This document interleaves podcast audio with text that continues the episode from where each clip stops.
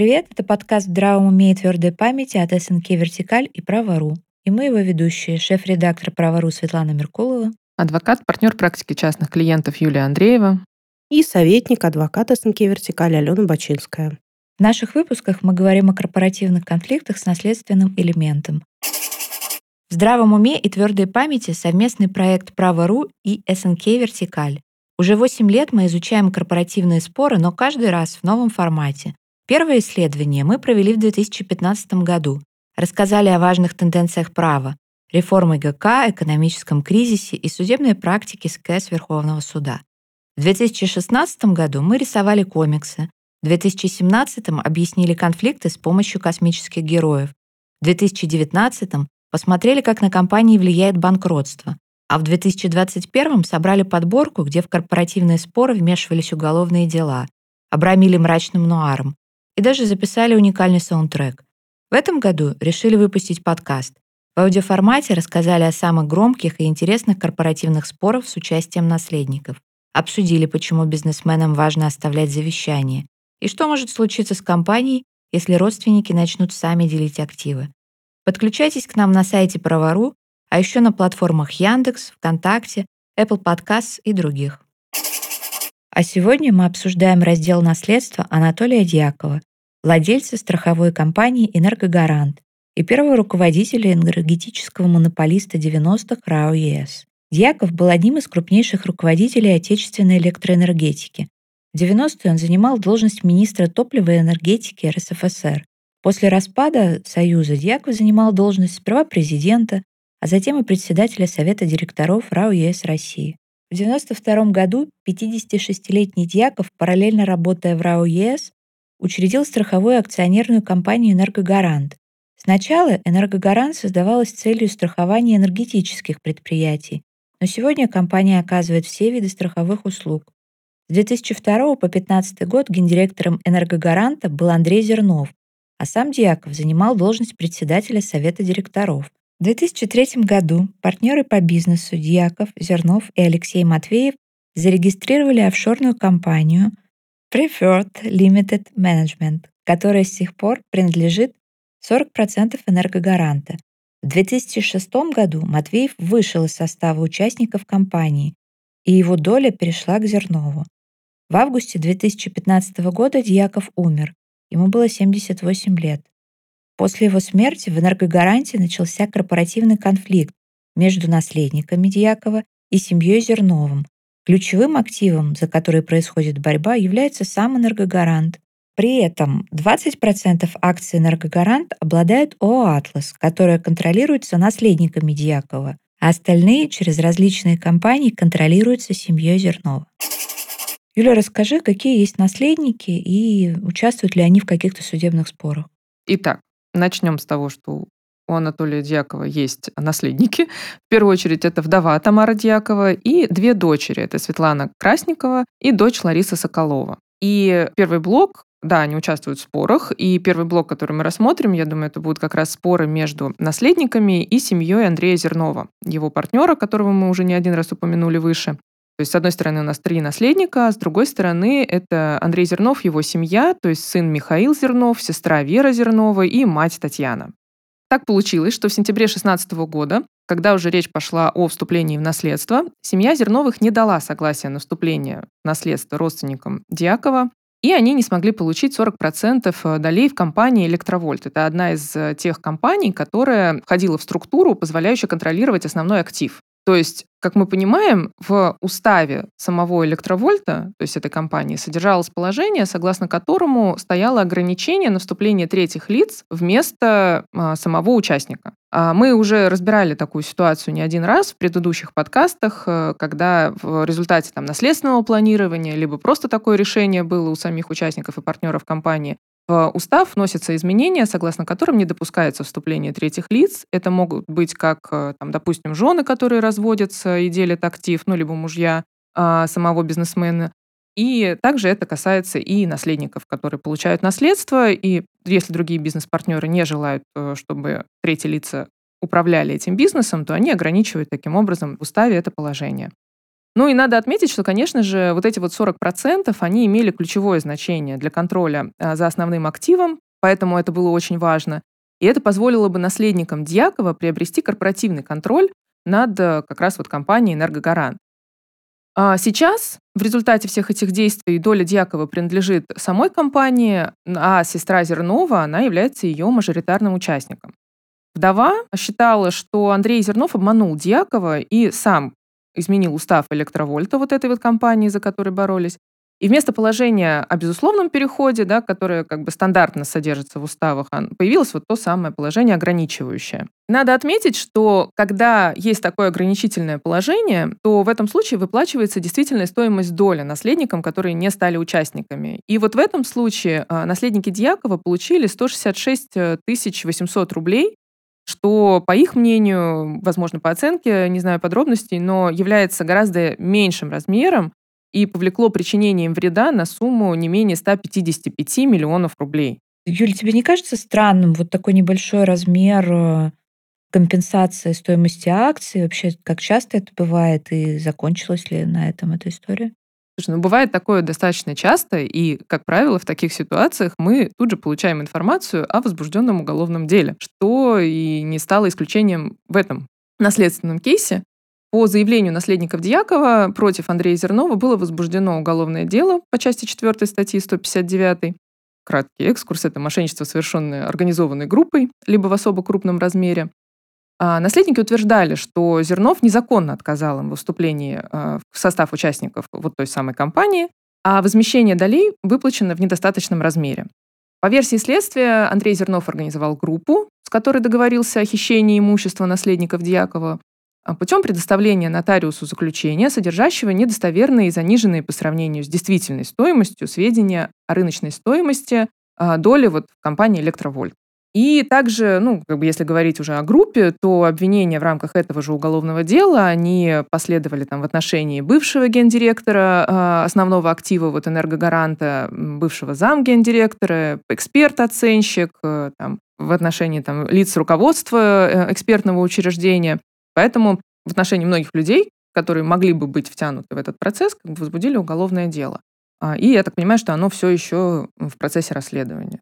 Кстати, по поводу определения действительной стоимости доли, обычно ее определяют, ну, общее правило, да, по размеру чистых активов, а, там определенная формула, и определяется действительная стоимость доли на дату последнего отчетного периода, скажем так, да. Однако в случае, когда возникает спор, всегда на арену выходят оценщики, и, соответственно, доля оценивается по заключению оценщиков. Ну и, как правило, она составляет гораздо большую сумму, нежели ту, которая, которая была определена по балансу. И здесь, наверное, нужно отметить, что поскольку вот эта компания Электровольт, она через нее контролируется основной актив Энергогарант, Вероятнее всего, я могу так предположить, а, вероятнее всего проблема была в, возможно, в наличии либо отсутствии в оценке как раз-таки вот тех акций, которые принадлежат самому основному активу, то есть энергогаранту.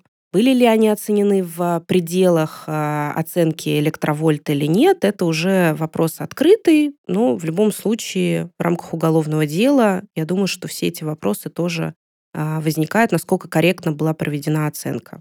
Но что касается самих акций энергогаранта, то в рамках уголовного дела суд наложил обеспечительные меры в виде 51% принадлежащих прямо или косвенно Андрею Зернову и его семье. И компания не смогла оспорить этот арест, э, хотя и настаивала на том, что обеспечительные меры несоразмерны причиненному ущербу, видимо, основываясь все на той же оценке поскольку сумма вменяемого ущерба эквивалентна стоимости менее 5% акций, и наложенный на акции арест более чем в 10 раз превышает сумму максимально возможного ущерба.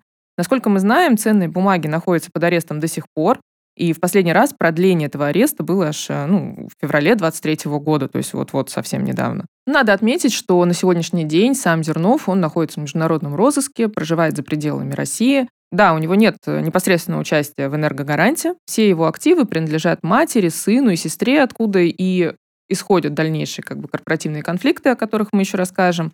Ну, надо отметить также, что возбуждение уголовного дела в рамках корпоративных конфликтов, если даже послушать все наши предыдущие подкасты, это далеко не редкость.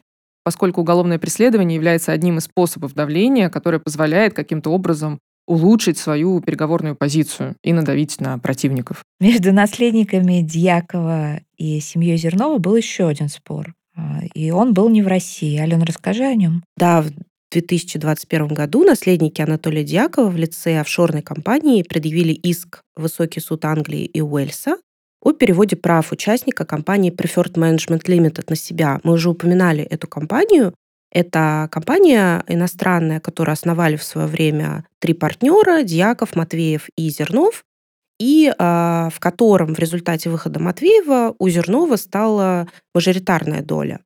Соответственно, вот с этим как раз-таки разделом после выхода Матвеева э, наследники Дьякова не согласились. Они заявили о том, что после выхода Матвеева из этой компании доля должна была, его доля Матвеева должна была распределиться равным образом между Зерновым и Дьяковым. Однако почему-то она полностью перешла Зернову, поскольку доли были в э, трех равных долях, там 33,3 процента, соответственно, у Зернова стало больше 66% в этой компании, и таким образом он стал контролировать а, более 40% а, в энергогаранте, в основном активе.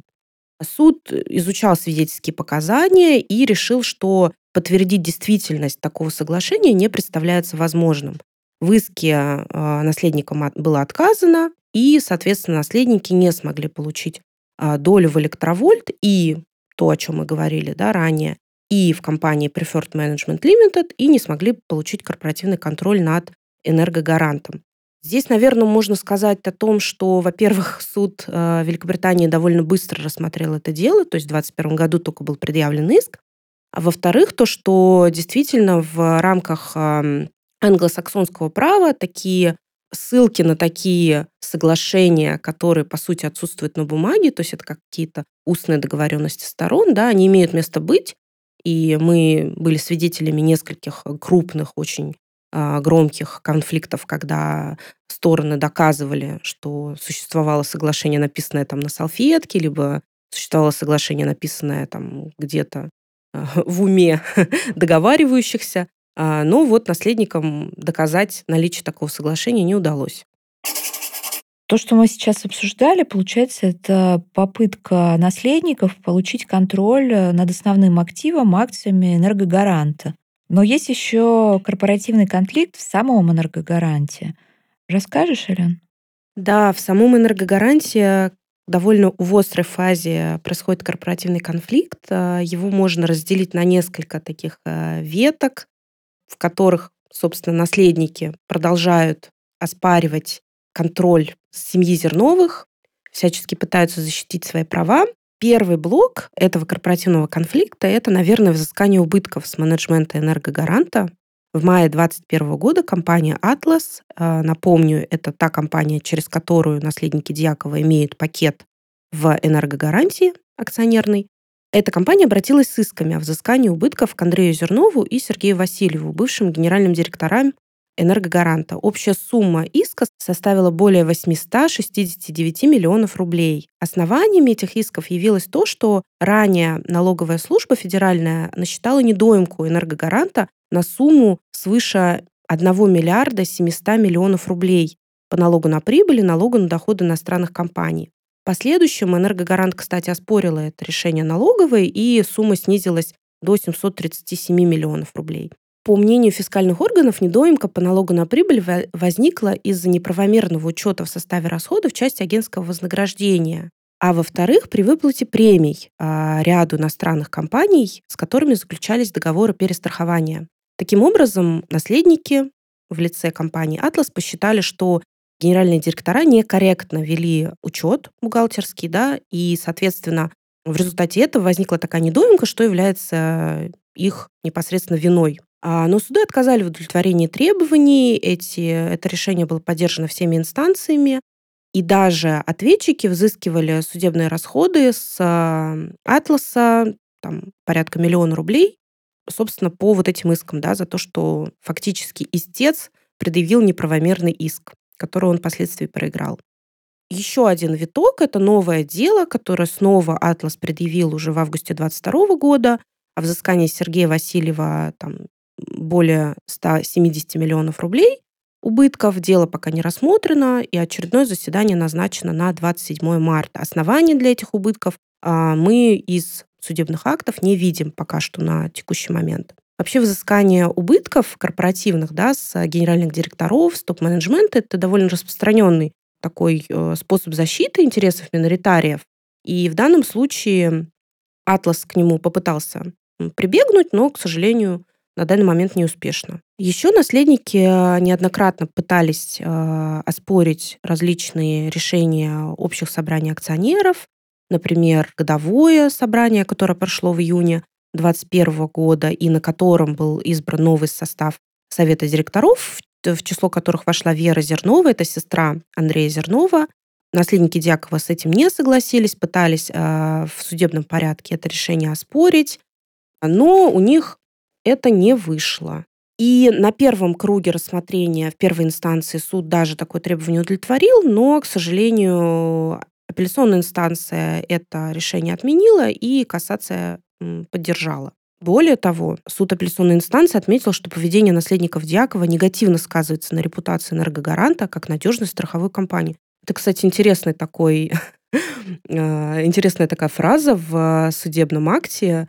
Возможно, кстати, она каким-то образом попала из позиции оппонентов. Ну, довольно часто мы в своей практике встречаем, что суды могут копировать куски, скажем так, позиции да, других сторон, и вот, возможно, это попало. Ну, я сложно себе представляю, что суд а, в апелляционной инстанции исследует вопрос, насколько сильно влияет э, на репутацию, там, процессуальное поведение той или иной стороны. Ну, просто с какой целью вообще писать это в решении, да? То есть для чего? То есть мы написали об этом и призвали сторон утихнуть в этом конфликте или как бы что с этим делать, с этой информацией? Ну да, довольно странно такая фраза выглядит. Также наследники пытались требовать созыва внеочередного собрания, пытались э, избрать другой совет директоров, ну, как я уже говорила, они э, заявляли о том, что предыдущее собрание, которое избрало новый совет э, директоров, оно якобы неправомочно. Но суд в таком требовании отказал, сказал, что никаких нарушений при созыве проведения собрания не было. И на стадии апелляционного обжалования, кстати, Атлас от иска в принципе отказался. Еще там был такой интересный эпизод э, в рамках корпоративного конфликта, что Атлас обращалась в феврале 2021 года в суд с требованием о предоставлении информации относительно продажи акций АО «Инвестиционная компания «Энергогарант». Эта компания была микроминоритарием а, непосредственно самой страховой компании «Энергогарант», и в декабре 2019 года «Энергогарант» продал неизвестному лицу акции инвестиционной компании. И Атлас пытался получить информацию об э, этой сделке, о том, кто покупатель, какая была цена продажи, иные какие-то существенные условия. Но э, компания такие данные не предоставила, и пришлось Атласу обращаться в суд. А суд такие требования удовлетворил и обязал энергогарант представить ИСУ договор купли-продажи акций инвестиционной компании. Для чего вообще этот спор был нужен? Ну, сказать достаточно сложно, мы можем сейчас порассуждать. Возможно, к этой сделке тоже есть у наследников какие-то претензии, и, возможно, они впоследствии захотят э, эту сделку оспаривать, либо хотели ее оспаривать, да, то есть пока непонятно, потому что, в принципе, срок исковой давности декабрь 19 ну, в общем-то, он уже прошел. На сегодня это все, что нам удалось найти по этому наследственному делу. Э, судя по СМИ и судебным процессам, сейчас контроль над энергогарантом принадлежит семье Андрея Зернова, что, в общем-то, не исключает того, что семья Анатолия Дьякова продолжит инициировать арбитражное, уголовное разбирательство, чтобы обрести корпоративный контроль. Вообще практика показывает, что чем дольше продолжаются корпоративные конфликты, тем больше проблем и убытков у самой компании. Конфликтующие стороны, начиная судебное разбирательство, лишь усугубляют ее положение. Ну, либо это позволяет конфликтующим сторонам все-таки добиться справедливости и защитить свои права. А вы слушали подкаст «Здравом уме и твердой памяти» от СНК «Вертикаль» и «Право.ру». Пока-пока. Пока.